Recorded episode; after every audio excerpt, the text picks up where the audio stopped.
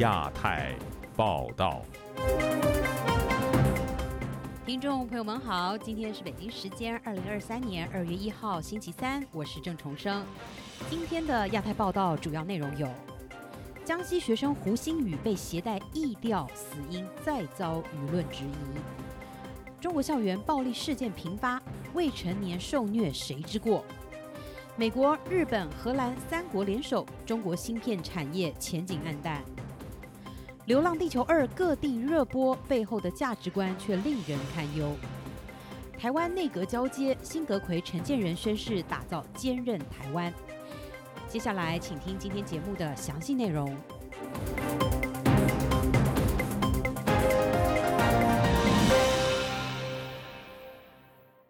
江西中学生胡星宇失踪三个月后，他的尸体在学校附近山上的粮仓院内找到。官方的通报说，发现胡鑫宇的尸体时是异调状态。有中国的媒体指出，胡鑫宇的颈部是被鞋带悬吊的，但有法医认为，一条鞋带悬吊百多斤重的物品可能性不大。胡鑫宇的案件还有许多疑点待解。接下来，请听本台记者古婷的报道。江西省上饶市公安局本周日通报，发现胡鑫宇异调尸体后，多家媒体引述知情人士称，胡鑫宇被发现时是异调状态，说用的是鞋带。据每日新闻报道，知情人士透露，胡鑫宇被发现于粮仓内的围墙边上，粮仓管理员寻找所养的鸡时，发现胡鑫宇遗体，异调绳索为鞋带。知名法医胡志强分析。如果说它能悬吊一百多斤重量很多天，这一点可能性不太大。现在不知道公安现场勘查的一所到底是什么样，是不是鞋带挂在树上，是一根鞋带还是两根鞋带？这需要官方的通报，而且还要看鞋带的承受力是否能承受一百多斤。曾在湖南一地级市任职派出所副所长的李先生告诉本台。根据他的办案经验，尸体脖子很难承受体重达三个多月。那你这个是什么时候死的？对吧？你也讲清楚啊！是说是失踪时候就吊死了，那一百多天，尸体难道不腐烂吗？还能吊得住吗？不了了。身首分离的时候，去按照常识去想，这个东西都是不可能的。他现在为什么官方迟迟当时不公布这个胡鑫宇的下落呢？以我们这个做公安来说。这个案子实际上并不复杂。胡鑫宇的遗体找到后，众多网民开始寻找真相，并翻出有媒体一月十二日报道，九日起上饶盐山县每天有五千人冒雨上山寻找胡鑫宇，警方、蓝天救援队等方面均参与，但仍然一无所获。财新网报道，胡鑫宇的母亲李莲英说，此前家人一起去过了粮仓一带，由于进粮仓需申请审批，只进去寻找过一次。民间救援队及警察也进去寻找过，多次搜寻均未发现胡鑫宇。对于胡鑫宇死亡案件，中国多位维权律师周一发表致全国人大常委会的紧急公开信称，现有死亡案件处理制度缺乏正当程序，且被广泛的滥用。死亡事件属于社会重大事件，目前。当市政府对事件的处理方式，基本是由侦查机关主导，跟司法机关或警察机关有着千丝万缕的联系，更缺乏一个正当程序，难以给公众一个真相和公平的出口。旅居美国的维权律师吴少平对本台说：“那到底他的所谓的尸体是一个什么样的一种状况？什么？他没有跟社会公布，我们也看不到详细的这个这个这个关于这个尸体状态的这个信息。”那他只告诉你一个结果，他们认为他们发现了这个人有一个录音笔在旁边。另外，很多的公众呢就聚焦的焦点，这个死者有没有看到他的器官被人摘取了？有没有这样的一种问题？非常合理的这样的一种呃质疑。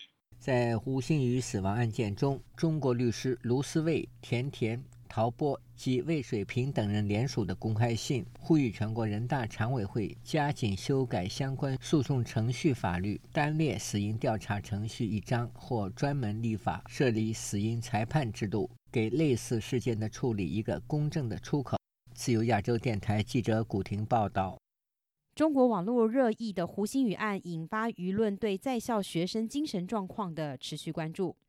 几天前，河北省衡水第二中学遭披露存在侵犯人权式的管理模式，而河南的雅圣思教育基地也被网友揭发体罚、虐待学生的问题严重。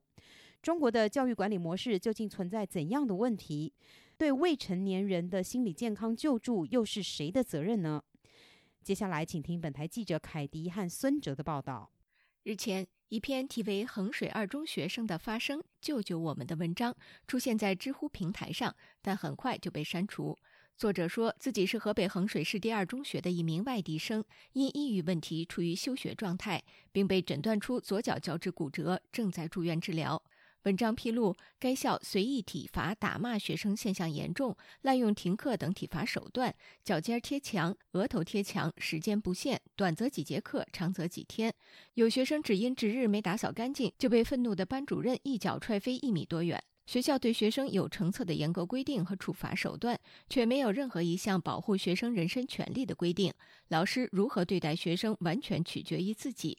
对此，旅美人权律师吴少平告诉本台，从网络曝光的具体情况来看，衡水二中校方的行为已构成违法。教育法、教师法里面都有相应的规定，是不允许对学生进行这个啊体罚的。呃，因为那个高中生当中部分还是属于未成年人，依法也是受到未成年法保护的。但是呢，这个未成年法在显然在衡水中学这样的一种管理模式下，基本就是等于作废的。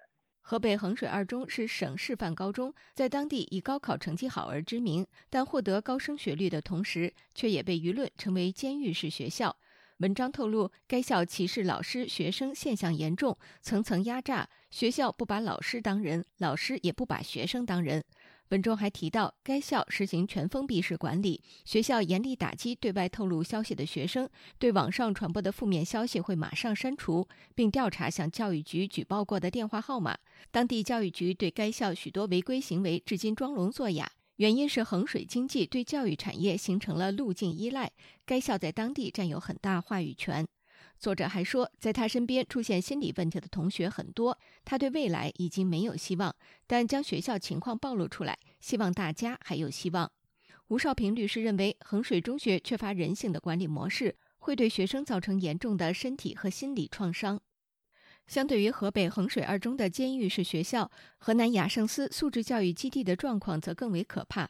近日，有网民在微博、知乎等平台发文，揭露该基地打着素质教育、感化孩子的旗号，随意打骂、体罚学生，而这些学生都被视为有网瘾、早恋、叛逆、自卑自闭等问题，被家长送来的。网络媒体《中国数字时代》整理了部分网友的举报视频，其中有网友说：“存在很多恶心人并且虐待的制度，比如教官和老师持有辣椒水随意惩罚学生。”吴少平律师认为，无论是衡水中学还是雅圣思教育基地，暴力侵害学生权利的现象都不是个案。这种办学模式实际上在全国各地呢是遍地开花，只是说有没有得到曝光而已。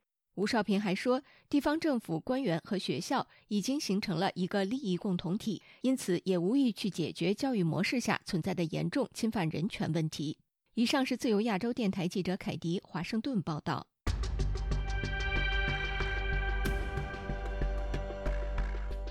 美中战略竞争升级之际，中国科技巨头华为再次面临了新的技术限制措施。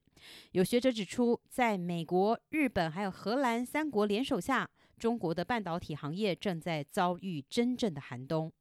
请听本台记者金伟的报道。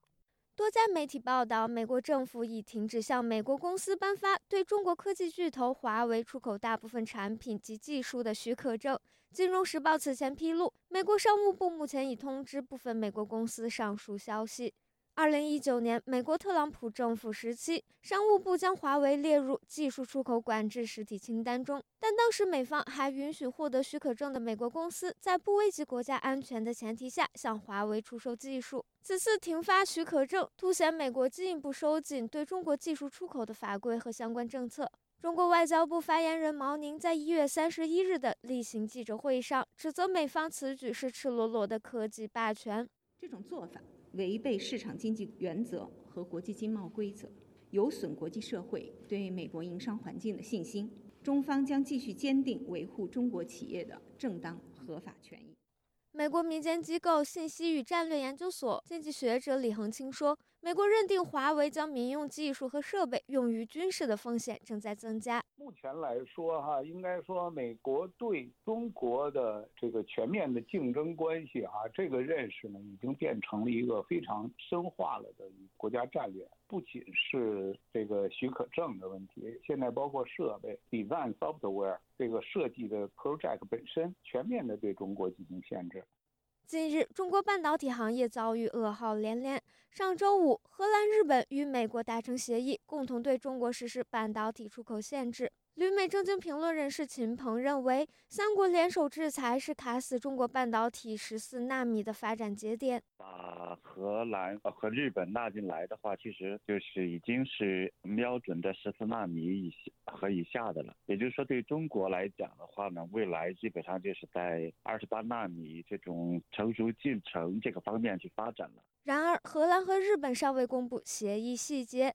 中国外交部发言人毛宁表示，中国外长秦刚已经与荷兰副首相兼外交大臣胡克斯特拉通话，荷方表示将继续以负责任的方式处理对华经贸事宜。国际制裁持续收紧之际，中国自身的半导体行业也动荡不安。香港南华早报报道，中国最大的芯片制造商长江存储在被美国商务部列入实体清单两个月后，计划裁员百分之十。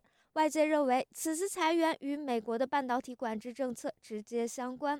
李恒清分析说，作为长江存储的大客户，戴尔等美国企业正在逐步停止使用中国制造的芯片，用户和客单的大量流失会导致中国半导体市场进一步萎缩。有业内人士评论说，半导体行业的衰退比我们想象中的更严重，这个冬天是真正的寒冬。自由亚洲电台记者金伟华盛顿报道：中国国家留学基金委员会近日向各省教育厅发出了文件，要招募并资助高中毕业生赴俄罗斯留学，学习重点包括了精密科学、航空航天、机械制造、核能等理工类专业。这些公派留学生学成归国，据说还将会获得政府的分配。请听记者古婷的报道。由中国教育部直属的国家留学基金委员会一月十六日向各省市直辖市教育厅发出关于启动二零二三年优秀高中毕业生赴俄罗斯留学支持计划的通知称，为促进中俄两国人民交流，鼓励更多中学生选学俄语，为中俄合作培养各类专业人才，国家留学基金管理委员会拟从各省开设俄语的普通高级中学。选拔优秀应届高中毕业生，通过俄罗斯政府奖学金渠道派驻俄罗斯留学。该通知给予本科生的留学期限为六十至七十二个月，留学人员将享受俄方提供的政府奖学金。中国国家留学基金委员会为留学人员提供互换奖学金、出国留学人员补贴及一次往返国际旅费。据洛阳师范学院官网披露。该校选派赴俄罗斯攻读博士学位研究生期限为二十四至六十个月，攻读硕士学位研究生为十二至三十六个月。重点资助学科专业领域包括精密科学、航天航空、航空航天、机械制造、新材料、石油工程、医学、物理化学、核能。河北大学校友马先生本周二接受本台采访时说：“教育部公派留学生去俄罗斯，表明中国在受到美国及西方科技封锁的情况下，继续依赖俄罗斯。”他说：“属于公派，他认为俄罗斯能够战胜乌克兰吧。”你之前还得签什么保证书啊，什么家属的这个担保书啊，等等一堆东西。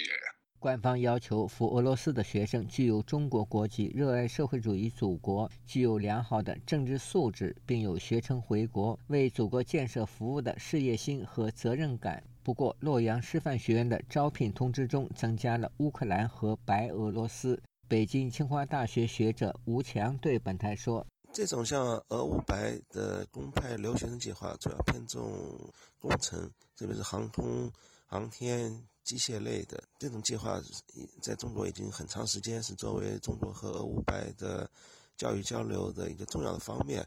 它有双重目的：一方面是中国和俄乌白之间教育交流的一个形式；其次是不断的维持中国在航空航天、机械工程的领域跟俄五百的合作。吴强说，过去二十年，中国邀请俄罗斯、乌克兰及白俄罗斯专家到中国从事航空航天领域的合作，又购买这些国家的军工产品。这次公派留学生是为维系以上述国家的战略合作。这一上世纪七十年代，中国开始向欧美等西方国家公派留学生有明显的区别。他说，中国在与欧美国家这些交流逐渐脱钩的情况下，连师范学院也要派留学生，说明未来在多个领域更加依赖俄罗斯。自由亚洲电台记者古婷报道。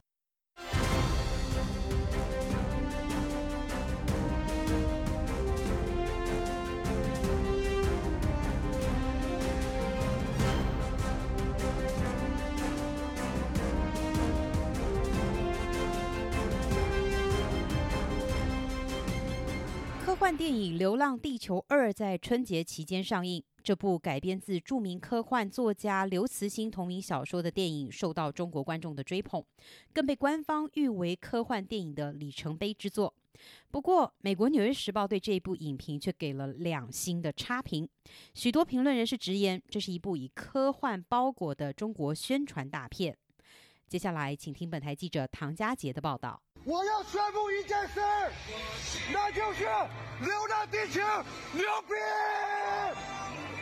中国科幻！在中国的社交媒体上搜索《流浪地球二》时，最被广为转发的视频之一，是一位中国小哥疑似在《流浪地球二》播放后的影厅内，激动地为国产科幻片叫好。《流浪地球二》是继2019年《流浪地球》之后。导演郭帆再次推出的中国国产科幻电影，改编自刘慈欣的同名小说。根据官方叙述，这部电影讲述地球面临太阳危机降临，各国陷入一片恐慌。中国政府以及科研代表在关键时刻挺身而出，以延续人类文明为己任，肩负起守卫地球家园重任的故事。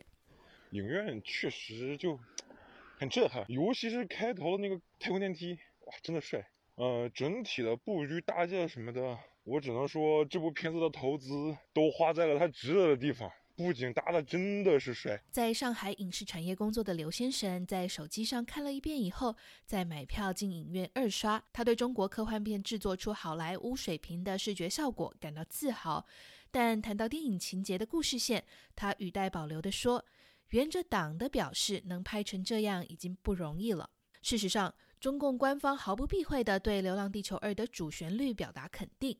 中国电影集团党委书记傅若清在与央视的访谈中说：“中国科学家最后展现出来，我们有这种能力，可能带着地球去流浪。”中国一片好评中。《纽约时报》给出了严厉的批评，指责《流浪地球二》是近三个小时错综复杂的故事线、漏洞百出的主题和混乱的、显然得到国家认可的政治潜台词，而且除了华丽的特效及灾难场面。剧情经不起推敲。前好莱坞制片人、投喂中国龙》一书的作者克里斯·芬顿告诉本台：“中国电影虽然在技术及投资上超速发展，但在剧情的内核难以与国际观众接轨的原因，在于创作的核心价值。在西方，制度为人民服务；但在中国，人民为制度工作。直到最近，集体主义和集体心态一直是主流哲学。”真正的个人主义、创意表达自由的想法一直受到很大限制，这使得讲故事的过程受到严格审查和监管。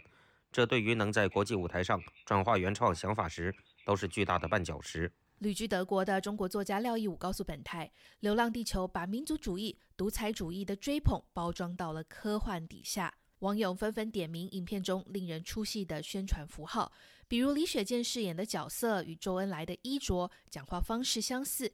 以及世界末日之际，中国代表人挂着中国共产党的胸针，冲在前线维护秩序的志愿者身上红色的马甲印着 CCP。一位网友评价李雪健最后的决断细思极恐，即使后果是全地球毁灭，也要照原定计划，因为坚信百分之九十七能变成百分之百。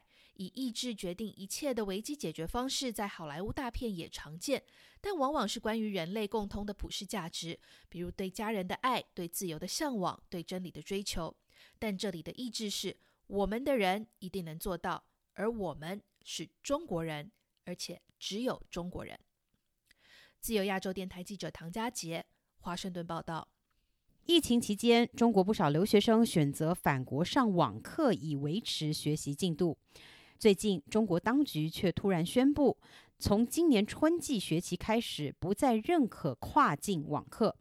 这意味着数以万计的中国留学生需要尽快的重返外国校园继续学业。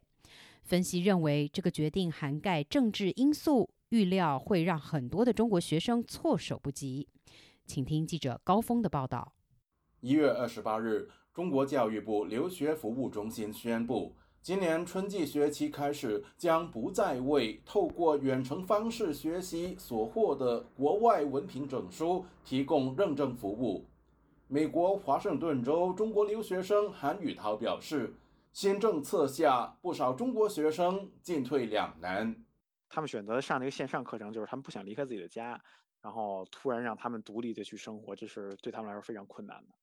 他肯定是很焦虑的嘛，就是如果不去的话，钱就白交了，然后很有可能自己镀金的这个这个机会也就失去了。美国冬季学期已经开始了一个月，学校已经找不到房子了，就是在学校是没有办法申请住宿的。但是现在美国这种情况，如果说没有 SSN 的话，啊，就是 Social Security Number 是很难找到的啊，因为就是没有那个信用评分，所以说这都是很困难的。澳大利亚一直是不少中国学生出国留学的首选。由于现在距离澳大利亚大学开学只有几个星期的时间，有关消息震动了当地的高等教育界。澳大利亚华人吴乐宝相信，中国当局的决定涵盖了政治因素，因为他在宣传他这个防疫已经胜利了，疫情已经结束了，他清零政策的都要把他这些痕迹给抹消掉。这也就是就中共一贯的运动式的一些政策导向，这些防疫关系到国计民生的一件一个卫生事件，它是完全完全把它政治化。现在取消防疫政策，它一样是把它政治化。疫情爆发前，澳大利亚超过四十四万名海外学生当中，中国学生所占的比例约为三分之一。吴乐宝说，大批中国学生回归对于澳大利亚是双刃剑。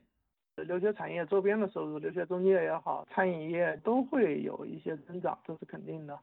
但另一方面的话，就是说中国留学生他一直就是受中国领事馆、中国政府的一些控制，搞所谓的这个价值观软实力的输出，延伸到澳洲、澳洲校园甚至澳洲社会里边，就突然实施这样的一个大批留学生返澳，嗯，肯定是有助于他就是推动他这些价值观。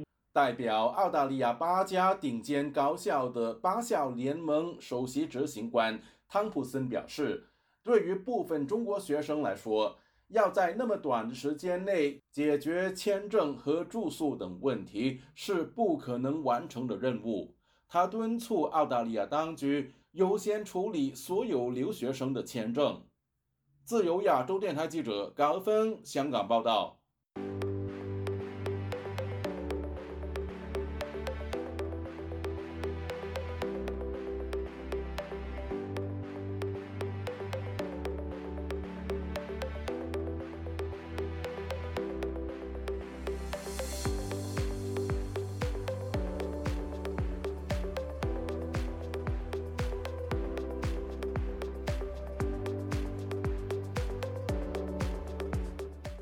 月三十一号，台湾内阁举行改组的交接仪式。新阁魁陈建仁表示，未来不仅要带领台湾走过难关，还要打造一个坚韧的台湾。接下来，请听本台记者黄春梅发自台北的报道。蔡英文任内任期最长的阁魁苏贞昌，三十一日卸下行政院长职务，心情格外轻松，致辞妙语如珠。他还分享几个礼拜前与蔡英文总统在官邸见面。蔡英文坚持送他上车，还叮咛以后打电话要接哦。他停下脚步说：“此去山高路远，天远地方，不过是一介草民。但是处江湖之远，还是会忧其君。”他解释：“此君非帝王，而是国家。我力量虽小，但国家如有需要，都剩我一分呐。”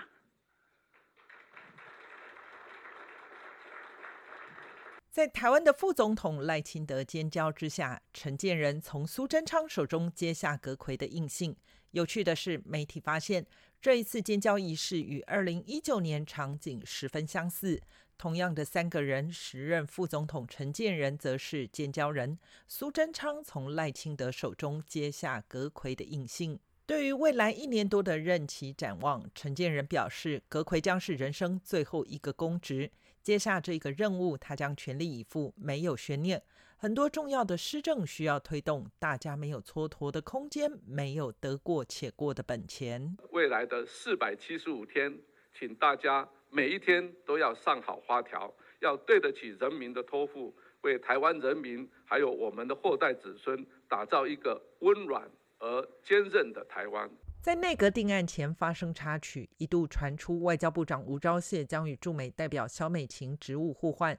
随着阁员名单定案，两人职务仍维持现状。另一个传言又起，前民进党籍立委郭正亮在政论节目说道：“这可能是因为萧美琴在美国人的心中非常重要，吴钊燮就是标准的被退货。”在内阁交接后被追问所谓的退货，说吴钊燮不满的表示。都是假新闻。肖大使互换位置，这个本来就是假新闻。那这个假新闻被戳破了之后，他们又制造了另外一个这种啊这种假的这种啊事情再来做说明。我想那个都是不对的。啊，我本来就没有要去驻美，也没有说那个要被美国退货这件事情，那个完全都是假的啊。蔡英文八年任期只剩最后不到五百天的时间，前一任的总统马英九在任期结束前，与中国领导人习近平在新加坡举行马习会，寻求自己的历史定位。蔡英文总统是否也可能跟进，在两岸上有所突破？国立台湾师范大学东亚学系教授范世平接受本台访问时表示，在两岸问题上，很多事并非操之在己。他分析。蔡英文最后寻求两个定位，其一是赴华府访问，其次是奠定国建国造。自由亚洲电台记者黄春梅台北报道。再带您来关心几则要闻：江西少年胡星宇失踪一百零六天，父母亲友望眼欲穿，却只等到了一具死亡多时的遗体。而在同一时间，吉林省高三生郑春梅失踪了八十七天，也再一次的引发各方关注。郑春梅的父亲十分着急地说：“他生怕女儿成了第二个胡星宇。”十八岁的郑春梅就读吉林省吉林市昌邑区第十三中学。她是去年十一月四号晚上八点左右步出与同班同学合租房之后，随即失联至今。郑春梅的父亲看过警方提供的监视器画面，得知当天晚上郑春梅曾经现身吉林大桥后就人间蒸发，而有一处监视器曾录得某个短暂助跑、跳下栏杆的模糊身影。